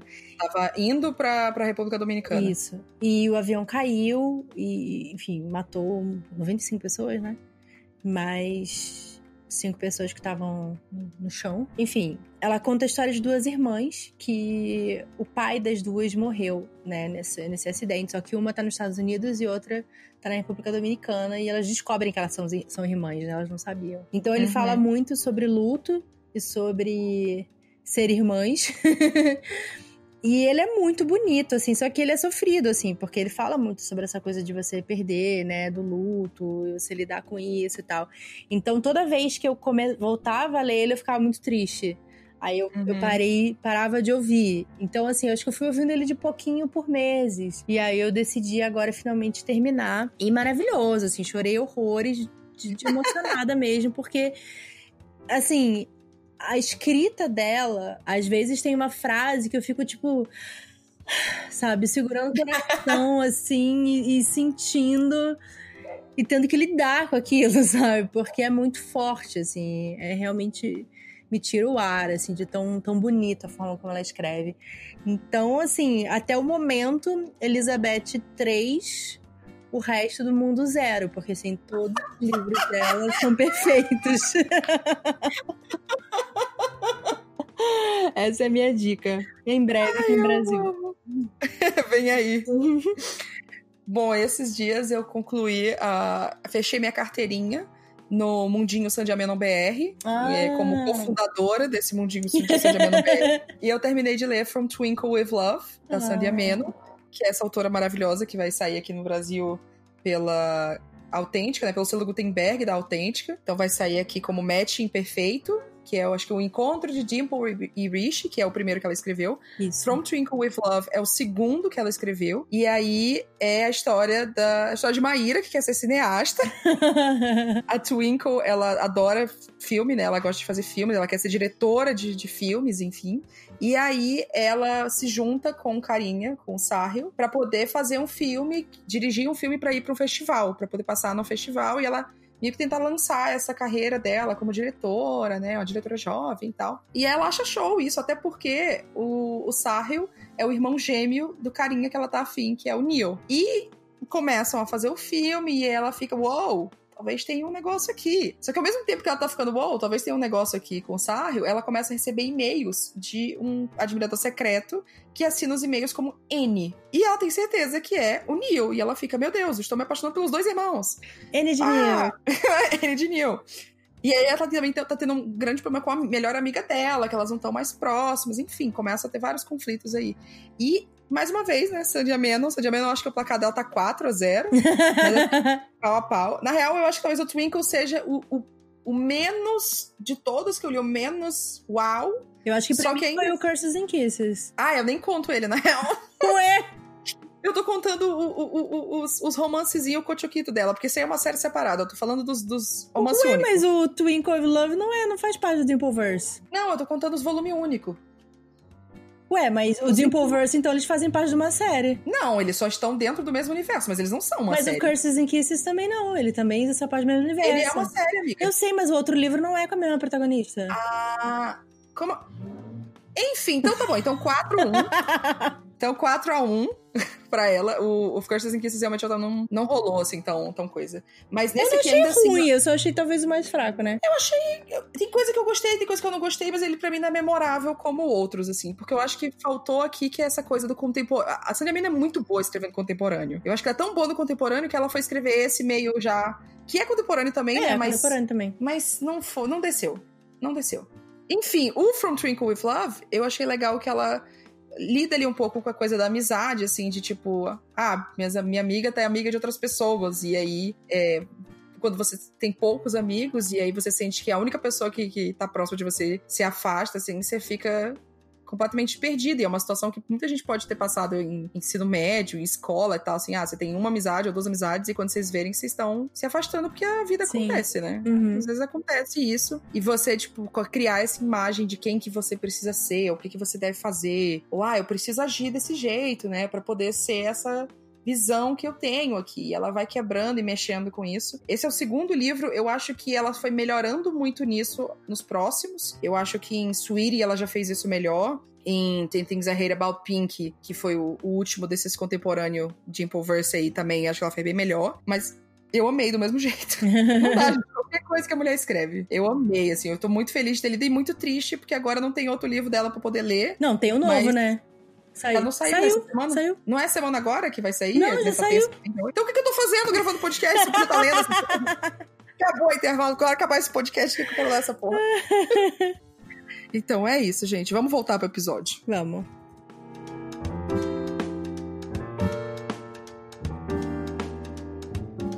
Miga, e aí? Gostou do Le Levitt? Gostei, Eu tava querendo falar gostei. Até. Levitt. Olha, é fresco mesmo. Ó, é um vinho português, vinho verde, rosé. É, deixa eu ver que você tá falando alguma coisa aqui em especial. Pá, pá, pá. Não, ele não tá falando, só falou que não contém glúten. É... Mas assim, achei ele super agradável. Acho ele uma, uma boa opção de vinho rosé, bem refrescante agora pro calor. Eu deixei ele gelando essa semana e Uhum. ele tá bem geladinho, bem fresquinho. Ele é meio seco, ele não é super seco. Acho que, é, inclusive ele tá aqui na descrição, é fino rosé meio seco. É bem Uhum. isso mesmo, assim, ele não é aquele... Lembra um rosé que a gente tomou francês que era super seco, que a gente odiou? Não é assim. Ele não chega a ser super frutinha que nem é o que você tá O outro que a gente tomou que era super doce. É, não é aquele doce que a gente tomou no, no outro episódio lá. Eu acho que pra mim ele é on point, assim, gostei bastante. Uh, Eu acho que eu não gostei tanto dele assim quando eu tomei, não, amiga. Eu tenho essa leve impressão. Mas o Valtorella Rosa continua ótimo, assim. Apesar dele estar aberto há muito tempo, eu achei que podia dar um, dar um ruim aqui. Tá ruim. É, mas ele tá bem gostosinho. Eu, eu acho, gosto que ele é. Ele não tem o coisa do seco, ele não tem um, um azedinho, ele não tem nada assim. Ele é um. Só agradável. É, ele é agradável, ele é equilibrado, sabe? Eu sinto ainda o, o, o azedinho assim na boca, mas não vem pra garganta. Ele é realmente bem refrescante. Geralmente eu fico tomando, e mesmo tomando o vinho branco, o vinho rosé, etc., eu fico suando, porque eu sempre suo com tudo. Mas aqui eu tô tranquila. E com gelo faz diferença mesmo. Eu gostei dele Né? com gelo. Fica tudo também. Eu eu adorei, assim, foi bom porque também eu terminei já essa garrafinha, eu be- a minha taça, quando eu comecei a gravar, tava cheiaça, assim, eu falei, pronto, vai ser uma taça por episódio. ai, ai, vamos para spoilers. Vamos. Amiga, eu não sei como é que essa mulher achava que, que a, a- criança não tinha empurrado, porque, sinceramente, velho, é óbvio, pelo amor de Deus. É, eu acho que nem eu falei, assim, eu acho que é um, um mecanismo de, tipo, você não querer acreditar, sabe? E se isso não for É. verdade, vai ser melhor. Se for uma maluquice na sua cabeça, vai ser mais fácil. Mas a desgraçada ainda foi fa- e admitir. Pra tu ver como a pessoa é ruim, né? Quando a, quando a pessoa é ruim, é porque ela é ruim. A gente fica assim, não, mas sei lá, né? Ah, a criança pode Creepy, ter ficado né? Nossa, é muito né? creepy. Pode ter ficado, né? Ficou assim porque não sabia o que que tava fazendo. Porque você começa a acreditar nas coisas que o marido fica falando de tipo, ai, não, mas ela não sabia, ela ama muito o irmão, não sei o quê. Mas ele fica, "Ah, essa porra empurrou. Mas ela admitir, nossa, essa cena final dela falando, e eu fiquei tipo, o quê? Fala aí de novo. Fala, Eu empurrei ele. Desgraçada! Nossa, foi. foi É fela muito creepy, puta. é muito creepy. É muito. Porque você vê que ela, que ela, tipo, tá tranquila com isso, sabe? Ela fez mesmo de mal. Ela fez porque ela queria machucar, porque ela queria causar dor pra mãe. Sim. E o final? Amiga, eu amei. O final eu falei, eita caralho! Eu amei. Eu falei, vai, trouxa. Eu só não quis ouvir, né? Foi lá, foi atrás lá do que o Fox, imbecil. Não, não, é só porque você não foi mãe o suficiente. E fica falando de novo, de novo mãe suficiente, mãe suficiente. Tá bom. Mas eu acho, assim, que ele claramente tava disposto a aceitar os comportamentos da filha, sabe? Tipo, quando ele assume que a filha foi lá e rasgou as roupas dela, Hum, ele tá mostrando que ele aceitou esse tipo de coisa, sabe? Que a filha dele era É. uma monstrinha. E ele foi lá e acobertou a menina. Ai, Só que o- ele faz um puta gaslighting nela, né? Porque ela fala assim: Uhum. essa criança é criança demônio. E ele fala assim: não, ela é um anjo, você que tá muito cansada, sabe? É, Sendo que assim. um, Ele... mano, você precisa pra um retiro de bem-estar. Olha o nível do gaslighting que foi Uhum. esse negócio. Nossa, foi. foi... você, você, você ri assim, você fica que absurdo. Olha o nível disso. É. Mas, nossa, o final eu achei, achei show. Achei, achei que foi um, um drama. Foi um bom drama. Eu acho que precisava ter esse final. Porque eu não sabia. Eu fiquei pensando, como que vai acabar isso aqui? Ela vai, sabe, fazer pazes, ela vai, sei lá. eu Não, não tinha como. Ela vai morrer. Sim. Não sabia como que podia terminar isso de um jeito bom, assim. E nossa, É, eu fiquei pensando. Porque assim, você vê que ela, ela tenta muito ela tenta. fa- fazer as pazes tenta com a menina, né? Tipo, ela É, porque ela começa a tenta. tentar acreditar, né? Que não, fui eu que inventei. Vamos, vamos. Ela tenta entender, assim, É. a- a- o passeio da escola. Ela vê um lado humano da menina. Sim. E aí, eu fico, coitada. Mal sabe. Nossa. Nossa. Foi show, bicho. Eu achei que. Eu, acho que não tinha outro final que seria tão satisfatório quanto esse, É. infelizmente, né? Eu acho que. eu- Tá, não vou mais falar sobre precisamos falar sobre Carrie. Mas é porque realmente tem muita, tem muita coisa, né? Não tem como não, não, não ligar os dois, assim. E realmente, quem não leu o livro, o Precisamos Falar sobre Kevin, vai é, vai ficar tipo, nossa, muito original essa história, assim, porque eu acho que não teve uma onda tão grande de livros nessa temática, porque eu acho que tem um, um pisar em ovos aí de, nossa, vamos questionar como a maternidade pode ser uma coisa muito complexa e que às vezes crianças são do mal. Eu acho que as pessoas têm medo de falar que crianças são do mal, porque ninguém quer acreditar que as suas crianças são do mal. Não, e eu acho que. Ah, uma coisa que eu gostei muito e que foi a amizade dela com a mulher. Que no começo você fala assim, meu Deus, você é maluca, né? Puta merda. O que, que você tá fazendo? Mas ela genuinamente passa a gostar da, da mulher, da gema, né? Ela ficou Tipo, amiga. Ela fala assim, cara, eu percebi o quanto eu precisava dela, né? E, e, obviamente ela faz aquela parada lá que ela sabe que é errado, é, que fala, ah, deixa a Violet sozinha e tal. Ela sabe que o, que o Fox vai brigar com a mulher. Mas no fim, ela percebe o quanto elas são amigas, sabe? O quanto elas tinham uma troca e ela realmente se importava com ela. Eu achei isso muito interessante, assim, sabe? Dela não querer mal. Ela vê que, pô, ela é tão boazinha, sabe? Olha só, ela com, com o filho, não sei o quê. E eu, e eu Uhum. senti que a Gema, ela também não, não queria o mal dela. Sabe? Mesmo depois de saber. É, acho que ela tava numa situação que, assim, el- elas eram amigas, né? Então, tipo, ela, ela mesmo que era, sei lá, uma mentira, acho que ela meio que foi entendendo, assim, putz, alguém que tá entendendo, né, como é que é essa coisa de maternidade e tal. Eu acho que a Gema meio que teve um pouco mais do que a Blythe teve de ter alguém pra compartilhar essas coisas e pra falar. E aí, a, lógico que a Blythe tinha segundas intenções de saber, mas ela ficava, e aí, como é que tá com isso? E como é que tá com isso aqui? E o seu marido? E, e quando ela liga pra ela é, de noite, né? Assim, nossa, ele tá chorando, tá chorando muito, não sei o que, que eu faço, não sei o que, que eu faço. Lógico que ela também fala, faz, né? De. Ela até fala, me senti horrível quando eu terminei, porque ela sabe que fez aquilo para poder quebrar essa ideia da, da Gema como essa mãe perfeita, que era tudo que ela não foi nos olhos do, do marido, da sogra, enfim. Mas, mas era alguém para compartilhar isso de tipo, ai, putz, sei lá, criança tá, tá, tá vomitando, eu não sei o que, que foi aqui. E aí você vai e liga para alguém e ajuda. Eu acho que a Blythe fica muito sozinha nessa história é, inteira. É, muito, so, muito pra... solitária. Eu via tudo isso muito sozinha, assim, e, e, ela botou também. E aí eu fiquei pensando nas coisas que eu penso. Fiquei pensando nessa criança, no, no Sam, é, o quanto que, que ele ia ser afetado por essa, essa. A mãe ficar tão assim, sabe? Porque, tipo, ah, é muito, ama muito ele e tal mas ele meio que virou essa, esse apoio para ela, Sim. que depois de um tempo isso ia ficar insauda não saudável, sabe? É, não, total, é verdade. dependendo daquela criança, tipo, ah, não, essa criança é a razão da minha vida. Sim. E, e ah, quando sabe, aconteceu alguma coisa, ela ia, sabe, começou a ficar, ficar, ficar demais, assim, fica, não, mas esse é amor de mãe. Falei, calma lá, gente. Isso não é saudável. E aí que eu falo, as pessoas vão me odiar, porque eu acho que não, não, não, não tem que ser incondicional assim, desse jeito. Porque, uhum. mano, olha isso, a criança é um demôniozinho, velho. É. E a outra criança vai, vai ser criada para ser é, é, um, uma reposição, sabe? Sim. É, outra criança, tipo, é o depósito de todas as coisas boas. E aí, desculpa, eu vou ter que falar sobre o. Precisamos falar sobre Kevin de novo. que inverte os gêneros, né? Mas o, o Sam e eu não lembro agora da, da irmãzinha do Kevin, eles são a coisa mais do puro amor que aquela mulher queria ter, né? Ambos. Uhum são tipo toda a conexão de mãe que ela não sentiu com o primeiro filho, ela vai sentir agora com esse segundo filho. E são, são crianças doces, são crianças delicadas, são crianças que gostam do, do, irmão, que não dão trabalho, que não machuca a mãe, sabe? Então tudo que ela queria e tudo que ela esperava sobre ser mãe, ela encontra nessa segunda criança, né? É, e é tudo a ver com expectativa, né? Às vezes não é nem a criança é só expectativa. É. Ela queria que fosse de um jeito, e aí foi do jeito que ela queria. Mas não necessariamente essa criança ia ser maravilhosa. Pode ser que ela seja um saco. Uhum. Pode ser que depois ela dê um puto trabalho, mas foi o tipo de criança que ela queria ter. E aí que eu acho que entra também essas nuances de, de, de ser pai, de ser mãe, de ser o que for, que é você colocar expectativas quem você é, ou quem você queria ser, ou quem você não queria ser, ou de, ah, eu quero ser a mãe perfeita para essa criança. Só que não foi para um, peraí que eu vou ser para outro. Uhum. Não deu então, certo nesse aqui, deixa eu tentar nesse. É, peraí, vamos tentar de novo. Reset, vai, start. Então é. Nossa, eu, eu juro, eu acho que devia ter.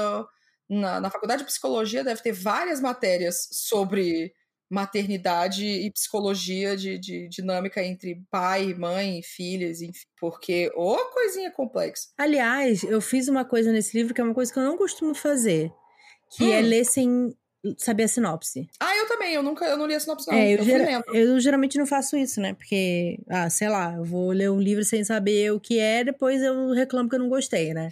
Então, assim, mas eu eu fui disposta, tipo, vou vivenciar, não sabia o que estava acontecendo. E aí, esse, acho que é o primeiro capítulo, que é ela do lado de fora da casa, ela vendo a menina e não sei o quê, eu fico, gente, será que é um livro sobre, tipo, uma mulher maluca, uma mulher que, sei lá, fica vigiando o ex-marido marido, sabe? Pelo, é, eu pensei isso também. Né? Por ficar vendo a família dele, não sei o que lá. E aí depois eu vejo que ela tá escrevendo para ele, né? Ela tá falando, você é uhum. é isso, você é aquilo, não sei o que lá.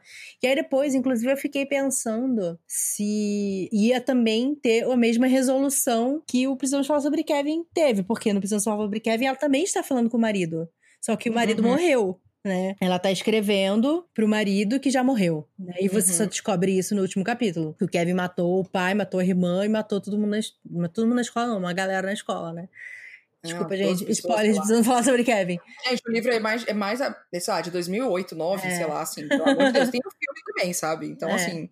Então, eu falei, caralho, será que vai, tipo, também acontecer uma coisa dessa? Assim, Tipo, por que, que ela tá escrevendo falando com ele? Por que, que ela escolheu essa narrativa? Porque no outro, no Precisamos Falar sobre Kevin, tem um motivo né? Ela tá falando com ele porque a terapeuta dela sugeriu que ela escrevesse cartas pro marido. Então ela tá hum, tá escrevendo, é mesmo, né? ela tá escrevendo cartas pro marido, tanto que assim, quando eu durante o livro, eu acho que eles estão divorciados. Eu não acho que eles estão, ele morreu. É, essa, essa é a impressão que a gente tem mesmo, que a autora fez muito bem assim para enganar a gente. É. E aí depois quando chega no final, você vê que o marido morreu, você fica, caralho, puta que pariu. E eu lembro que assim, foi uma das cenas que eu tenho até hoje mais claras de todos os livros que eu já li foi esse último capítulo de Precisamos Falar sobre Kevin. Que foi tão chocante, tão violento, Que você... É, o negócio isso é esse. Eu acho que precisamos falar sobre Kevin. É mais violento, talvez, do que esse aqui. Tem essa outra vibe. É. Ele é angustiante, mas o precisamos falar sobre Kevin é violência. É. Assim, pura. Psicopatia pura. É. E aí eu lembro que me marcou muito, sabe, essa, essa cena final. Assim, eu nunca esqueci dessa imagem que ela cria na nossa cabeça, né? Daí eu fiquei me questionando por que, que a autora decidiu também colocar, porque não tem motivo nenhum, né? Ela tá escrevendo pra ele nesse É, livro. eu, eu não entendi qual foi o ponto que ela chegou, que, que fez ela ir lá na casa e ficar olhando pela janela e, tipo, não, eu vou contar pra ele a minha versão. Uhum. Porque assim, ele não vai ouvir, amada. Você não viu que ele já entendeu que ela é, que ela é, ela é psicopata e ele não fez nada? Uhum. Você não entendeu isso. Você, eu acho que faria sentido, assim, não sei como é que ia funcionar. Ela escrever pra Gema, Uhum. talvez. Sabe? Tipo, ah, eu tô aqui, né? Uma mãe falando pra outra que, ó, cuidado com essa aqui perto do teu filho. Sim. Mas, mas não sei, né? Se ia funcionar assim também, se ia conseguir montar toda essa narrativa assim com, com isso. Mas eu pensei nisso, só que aí chegou um ponto que, assim, a, a começo, a maior parte da história não acontece em tanto tempo, assim, tipo, ela não, ela não cresce tão rápido, assim. Então, muita coisa É, vê, exatamente. um ano, dois anos, eu falei, não, eu acho que não vai tanto assim pra Sim. frente, então eu acho que não chegou no ponto de, de matar desse jeito. Assim, né? Que, tipo, ah, cresceu e foi, matou o pai, matou todo mundo, não sei o quê. Mas por isso também que eu achei que o final foi tipo, caralho, é isso, sabe? Não, não tem necessidade pra poder fazer alguma coisa com uma criança pequena. Sim, exatamente. Por que, que você Não. faz quando é uma criança? Caralho, também velho. levanta esse questionamento, né? O que, que você faz? Quando a criança faz isso, É. é, o pai vai preso, né? Mas eu acho que ou o pai vai preso ou reformatório, prisão infantil aí, sei lá, é, tratamento psicológico em, em coisas tipo, não retiro, né? Mas é, sei lá, velho, eu não sei. sei lá, eu espero que eu nunca tenha que lidar com uma Eu criança sei lá. jeito. Que vai essa porra? Porra, sei lá que vai com uma porra dessa, tu é doido. Não, pô, é sério, uma, uma criança dessa aqui, eu, eu, eu te juro, se algum dia aparecer uma criança na minha vida que seja isso aqui, eu falar, eu acho bom a gente fazer alguma coisa a respeito, que essa criança vai chegar perto de mim, não. Nossa, inclusive, em falar nisso, uma das cenas mais sinistras desse livro é a Hum. cena em que ela acorda pra ver o bebê e a menina tá lá, no quarto do bebê. Ah, pra mim foi outro, não foi, não é e ela esse, fala assim: mim você sempre faz isso, você sempre fica ouvindo ele dormir. E aí ela Hum. fica tão desesperada que ela pega e leva o bebê pro quarto. Falei, gente, Pra o mim- medo disso. Criança demônio. Eu foi quando ela tava dormindo com ele no colo, e aí a menina chega pra ela, tipo, fica na frente dela assim e fala, solta. Sim. Tipo, solta ele. Dessa pra mim eu fiquei É assim. a hora que ela "Eita, vai, ele tá caralho". chorando, né? E ela vai lá cuidar dele, não sei o quê. E ela tá meio E que ninando o ele. E a menina manda soltar. aparece. E aí, isso eu senti uma vibe muito do, do, do, do livro que a gente não para de falar junto, porque é a coisa do assim, será se essa criança não é só de tipo, ah, eu senti desde cedo que minha mãe não me amava, então eu vou botar fogo na porra toda aqui. Uhum. E aí, sei lá, efeitos traumáticos do- da infância. Aí Sim. os psicólogos que lutam. Ah, assim, sei pra lá, explicar. tipo, ter ciúmes do irmão, né, e tal. Uhum. Minha mãe tá toda hora dando atenção pra ele. Mas pra- acho que pra mim essa coisa de, tipo, você saber que tem uma pessoa escondida ali, vendo o Uhum. outro dormir, e você não confia nessa pessoa, no Uhum. que que ela vai fazer, é muito sinistro. É, pra mim, pra mim, especialmente é um, é um medo assim de tipo. Nossa senhora, por isso que eu não trago gente pra aqui pra casa. Eu falo o seguinte, ó, só vai entrar aqui em casa quando eu confiar nessa pessoa. Porque se a pessoa tentar me matar dormindo, sabe? Tipo, é, é- por isso que é creepy o Edward vendo a Bela dormir, sabe? Quem que faz isso? É, só um assassino. Não, gente, para. Uma coisa é assim, tu dorme do lado da pessoa, a pessoa abriu aqui, ah, tá, tá dormindo. É, acordou Mas- e tal. Ficar assistindo?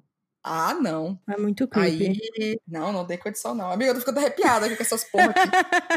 Mano, nossa, essa cena aí eu fiquei, puta que pariu, a coisinha até fechou. É, eu acho que tem cenas muito boas, é, esse Sim. livro. Eu acho que ela fez cenas realmente muito boas. Eu acho que é bem interessante. A, a autora, ela é do mercado editorial, né? No, Sim. na primeira página da ARC, é, ela já fala assim: ah, eu trabalhei como diretora da Penguin Canada, nananana, e, e aí eu falei, rapaz, será que ela leu tanta história, tanta história, tanta história, que eu falei, rapaz, agora eu acho que eu consigo juntar um pouquinho aqui, fazer uma. Juntar uma um bem- pouquinho aqui. Junta aqui um precisamos falar sobre o Kevin, peraí que eu vou dar uma, uma vibe mais sinistra, assim, meio. Não sei, meio. Não chega a ser num nível Gone Girl de que porra que tá acontecendo, mas suspense fazer um negócio e juntar aqui com maternidade, que é uma das coisas que as pessoas mais amam e, e- e tem desespero no mundo, assim. que as pessoas mais têm desespero no mundo. Mas eu acho que existe um medo muito grande de, de ser mãe, né? Porque tem toda essa coisa que a gente falou do julgamento, de se vou fazer direito, vou fazer direito. Se a criança crescer e virar um, um psicopata, no caso que ela nasceu psicopata, mas a culpa é minha. Sim. Isso o, o outro foca mais, né? Mas, tipo, fui eu que fiz essa criança ser isso, e a maioria das pessoas vai fazer, né? Vai julgar isso. Aconteceu uma coisa, ah, a culpa é da mãe, Sim. criou desse jeito, é de onde vem. A culpa é de dentro de casa. Sim, total. Então, gente, para, sabe? Tanta coisa para poder influenciar a pessoa, a culpa é de quem pariu, ah, me respeita. Sim. É muito, né? Porque é, é sempre isso, assim, é sempre a culpa da mãe. É sempre a culpa da mãe, é total, sabe? Porque fica, ai, meu pai, ah, mas pai, né? A gente sabe que pai é sempre relapso, pai nunca faz muita coisa. Eu falei, gente, vocês acham que é tranquilo isso, então? Não tá errado Como isso, assim, não. Sabe? E de novo, isso tá pensando no modelozinho heteronormativo, enfim, mas. Ai, ai. Eu, foi, foi legal, eu gostei dessa, dessa, desses é, medos que deu aqui é, no livro. Eu acho que as partes mais que eu mais gostei foi essas, tipo, ah, socorro, que medo dessa criança, Violet demônio. Oh, e, e, a gente nem comentou muito das partes da, da mãe dela, né, da Cecília, com a Eta e tal. Sim. Que também, porra! É, pesado também, né? Nossa, pesadíssimo. É a hora que sabe, ela enfia a menina dentro do porão lá do negócio, lá que ela tranca a criança no escuro. sabe o que foi um desespero para mim? O vestido. A cena do vestido, que ela ah, faz o vestido. Ah, sim, que ela faz a menina, ela quer que a menina use o vestido, o vestido não cabe na menina. Nossa senhora, essa cena para mim deu um desespero. Sim. Me deu um desespero. Caramba, nossa. Pesado, pesado. Definição de pesado, velho. É engraçado que essas partes da, das mães. Eu acho que, assim, esse livro, para mim, ele. Às vezes ele ele é um pouco desconjuntado, porque às vezes hum. ele é um livro sobre ser mãe de serial killer, às vezes uhum. ele é um livro sobre traumas de uhum. mulheres e, e, geração e tal. Porque, por exemplo, essa, essas coisas da ETA me, lem me lembrou muito uma coisa que o Stephen King poderia escrever, sabe? É, não, eu, eu achei meio Stephen King vibes mesmo. É. Mesmo se conhecer muito, eu achei uma vibe, ainda mais essa época, assim, que era de 50 e pouco, né? Uhum. Então eu fico assim, ah, olha, Pô, será se não é um que, sei lá... Obviamente no do Stephen King a mãe estaria, lá, perturbada com um fantasma de uma coisa que, que apareceu e aí ela começa a terrorizar a filha, ou não também, porque Uhum. Enfim. É, mas. Interessante, assim. Porque eu acho que ela explorou outras coisas além, assim, sabe? Uhum. De, de, sei lá, o que você ser mãe dessa pessoa que é aterrorizante, sabe? Você ter medo do seu próprio filho. Uhum. É uma uhum. coisa muito, né, tensa, assim, de você. É, eu não sei se a gente fosse juntar sobre o que que é o livro, assim, não, escolhe um tema. Talvez a, a, a coisa da falta de, de digamos assim, a falta de entendimento do, de, do que, que a gente é por consequência de onde a gente veio, tipo, dos nossos pais, enfim, e o que, que a gente vai passar para frente. Eu não sei se faz sentido, mas essa coisa da, da Blythe ficar pensando na mãe, assim, ah, foi a última vez que eu vi minha mãe, faz tanto tempo, eu não quero ser que nem ela. Uhum. É, a própria Cecília também tem essa coisa, tipo, eu não queria, eu queria que ela morresse porque eu não queria vê-la desse jeito aqui, ou eu queria, é, eu não quero tornar essa pessoa igual e aí você fica nessa coisa de. de eu, eu, entendo de onde eu vim, mas eu não quero ser isso que eu vim, mas eu também não sei o que, que eu passo pra frente. Eu não sei se a autora tentou jogar também essa coisa das outras mulheres para botar na nossa cabeça. Ah, então quer dizer que foi isso, por isso aqui, foi porque ela passou por tudo isso, uhum. porque a mãe foi assim, que a gente acaba e entra na coisa do julgamento, né? Ah, é. então ela não conseguiu ser mãe suficiente porque a mãe não foi suficiente, porque a outra mãe não foi suficiente. Sim. E o que, que é suficiente? E eu acho que ela provoca é, Isso, é, total. Pensei que talvez seja essa coisa do quem são, né? Quem que criou a gente, como que a gente cria pra frente depois. Sim. E o quanto que isso impacta quem que a gente é. Sim, e tipo, como as coisas podem estar conectadas ou também não, sabe? Porque uhum. às vezes uma mãe que não teve uma mãe carinhosa vai querer compensar aquilo. Ela vai ser uma mãe extra carinhosa, Sim. vai ser uma mãe que é muito dedicada aos filhos, sabe? Então não é só porque a sua mãe te abandonou que você vai ser uma péssima mãe, sabe? Então, mas aí você vai ser super carinhosa também por que ela Às abandonou? vezes por quê? Às vezes por quê? Porque você então, não teve esse carinho e você quer, ter, quer dar, né? Então, mas aí, fio, é, é feito de qualquer forma, Sim, sabe? mas é a gente sempre é feito, né, da nossa família, é, não tem como. Sim. Mas eu tô falando que, assim, não necessariamente porque você teve uma avó que foi uma mãe ruim e uma mãe que foi ruim porque teve uma avó ruim, que você vai ser uma mãe ruim, sabe? Nossa, começa a ficar confuso. É. é. Uma coisa que eu queria te perguntar. Diga. Eu vi, enfim, é, rolando e tal, esse livro faz tempo, mas eu acabei registrando ele com o nome, o título em português. E aí, Hum. quando eu fui ler o título em inglês, que se chama The eu Push, falar disso. eu falei, ah, sim, agora faz sentido o título do livro. Porque É. o impulso, eu terminei de ler, eu falei, por que, que você chama o impulso? Então, eu também eu fiquei confusa. Eu vi também, quando a gente começar a gravar, eu olhei, eu fui pesquisar, botei o nome da autora, que eu não sabia como é que tinha ficado em inglês o título. E aí apareceu The Push. Falei, putz! Ah, Porra, que título bom, velho. que daí seria que tipo o empurro, né? É, push, gente, é aqui, né, de porta que vai assim, ah, empurre, é push. E aí seria o empurro, que é a coisa dela ter empurrado ou não o irmão É. pra poder morrer no meio da rua. E aí, e aí eu acho que, sei lá, empurro não ia ficar. Não, ia ficar tão- horrível o empurro. Até porque, tipo, push, né? Você pode fazer o push, tipo, ah, você tá é, forçando, você tá é, tentando. tem essa coisa também que da, da maternidade, né? Que fala, push, push, tem que botar o filho pra fora, né? Eu acho que é, muito- é um título que tem tem, é, uma simbologia, né? É, e aí não tem como juntar todos esses significados numa palavra em português do mesmo jeito que no inglês. Porque tem o empurrado filho, tem o push de, de parir, tem o push de, de, de tentar fazer, cara, eu tô, eu tô pushing Maíra pra poder lembrar do nome das coisas lá. Eu tô tentando, tipo, treinando ela, eu tô tentando incentivar ela, eu tô forçando ela a, a, a, sabe, alguma coisa assim. E aí tem vários sentidos. E aí o impulso, não sei se foi o melhor título, eu não sei como que seria Porque eu, eu não tipo. entendi o que, que era o impulso. Porque pra mim, você empurrar o Então. carrinho, no caso, que imagino que essa é a referência principal, não é um impulso. Não, Né? você- é uma. É, você aplica uma, é a aplicação de uma força. É, pra É, mim, é um o impulso. é tipo, sei lá, você pegar um impulso pra pular. Ou, ou- Então, mas aí é- dá um impulso pro carrinho. Tipo, você empurrou. Você deu um impulso. Porque você aplicou força nele ele se moveu pra frente. É um impulso. Fisicamente falando, eu acredito que sim. É, mas eu acho que não é essa coisa que a gente vê na nossa mente, né? Quando a gente pensa em impulso. Não, não, não é. É. Tipo, teoricamente, tecnicamente falando, ah, ok, está certo. Mas ninguém pensa em impulso como empurrar É. alguém. Ah, me dá um impulso aqui. Sabe, dá pé- me dá pezinho, sabe? Se for o caso. É, pra mim, no máximo, é tipo você empurrar uma pessoa num balanço, por exemplo. Você dá um impulso É, pra pronto, pessoa é, voar. balanço, Sabe? é. É. Mas eu, eu demorei a entender que era. Eu só entendi o título quando eu li o título em inglês.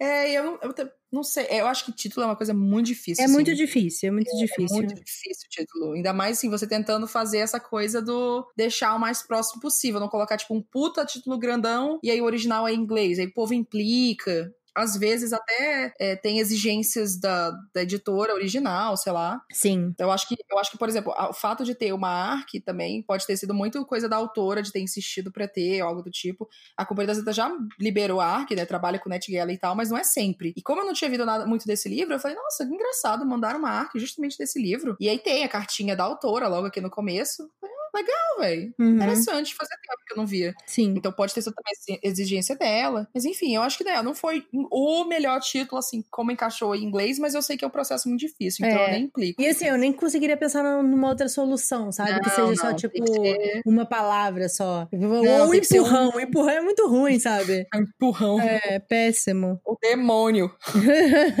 Criança do demônio, isso aqui. Não, acho que com uma palavra não dava, não. É. Mas aqui tem que ter toda uma análise de tipo, ah, geralmente títulos assim, como é que são os títulos desse, desse estilo de livro? E o que que tá saindo? Tem todo um estudo aí, porque é marketing, né, o Sim. título. Então é complicado. Bom, pra harmonização, amiga, eu tinha até colocado aqui o Pequenos Incêndios por toda parte, só porque ele, ele pega também, assim, em maternidade. Maternidade, né? É. É, Foi sobre Sim, isso tipo, rola. se você quiser ler sobre maternidade, tipo, discussões sobre maternidade, sabe? Sim. Você tem um clube de leitura de futuras mães ou, ou pessoas que são mães e vocês querem realmente ler sobre isso para poder falar e criar esse espaço, sei lá. Esse é um livro que é interessante também de né, discutir, Sim. porque às vezes você vai ter um relacionamento só complexo, como é em Pequenos Incêndios, e às vezes você vai ter uma criança demônio, como é aqui. E essa criança vai ser ótima, né? Vamos, vamos ver. Mas, obviamente, precisamos falar sobre Kevin, né? A gente já falou 15 milhões de Sim, vezes aqui. Peço desculpas.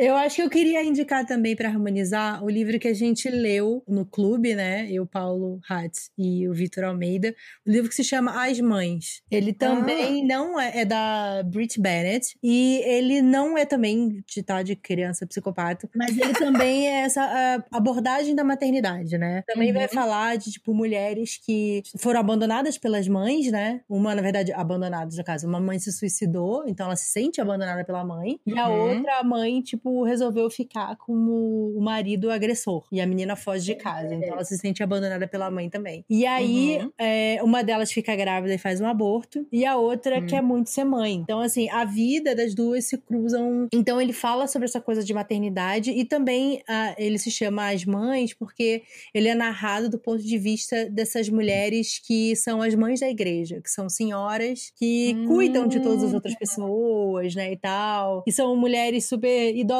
e julgadoras e cheias de, né, muitas vezes o ponto de vista delas tá errado, mas ele fala muito sobre essa coisa de você querer ser mãe ou não, porque, tipo, é, essa menina que ela aborta, ela se questiona muito porque a mãe dela fica grávida na mesma idade que ela e a mãe dela decide ter filho, a mãe ah. dela não abortou ela, né? Ela fica pensando sim, assim, sim. Será que minha mãe se suicidou porque ela não me queria? Será que Nossa. se ela, ela se suicidou porque ela, ela, sei lá, se ela não tivesse metido, ela não teria se suicidado, sabe? Então, Nossa, isso leva pra terapia, amada, é, porque isso então, aí é... é complexo. Isso vai pra terapia. Não, esse livro aqui, O Impulso, ele é muito, pelo amor de Deus, mulher, faça terapia, pelo amor de Deus, para lidar com a morte do seu filho, assim. Tipo, obviamente você tem uma criança terrível, mas assim, ela... Ah, leve esta criança para uma, uma terapeuta, ah. para poder terapeuta vir falar, ó, oh, isso aqui é uma psicopata, tá?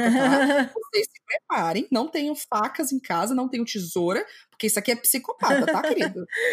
mas, mas ela, assim, dá até uma angústia, né? De, de ler, assim, de tipo, o luto dela. O luto dela é muito forte. E ele assim, não é, acaba é, nunca, né? Tipo.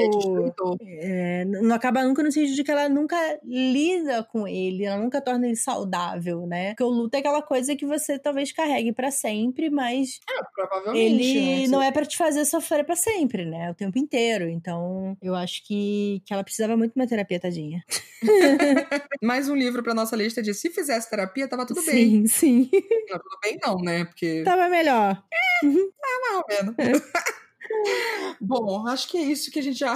Acho que a gente tem para isso, para falar sobre o impulso. É, acho que foi uma boa leitura para nossa temporada. Sim, acho foi que legal. umas boas discussões, Sim, assim, na com real. certeza, com certeza. Eu quero muito que. Quero muito passar esse livro para alguém que eu conheça que quer muito ser mãe. Socorro, não, não faz isso, garota. Vai traumatizar a pessoa. Amiga, mas é porque eu quero. É que às vezes não, sabe? Às vezes a pessoa fica tipo, ah, mas sei lá, isso aqui é um caso isolado. Eu acho que, que tá tudo bem. Eu quero Nossa, continuar sendo mãe. Eu falei pra minha irmã Só que pra... ela nunca pode ler Precisamos Falar sobre Kevin.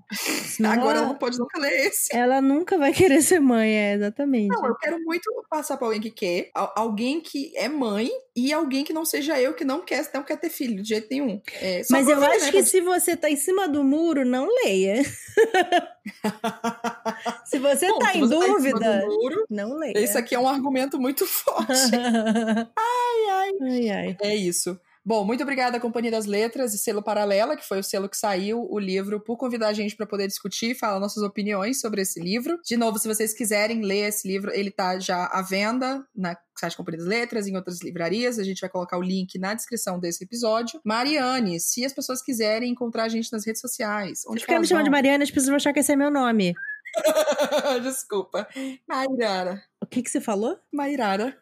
É, vocês podem encontrar a gente nas nossas redes sociais, no Twitter, Wine About It Cast. Falei certo?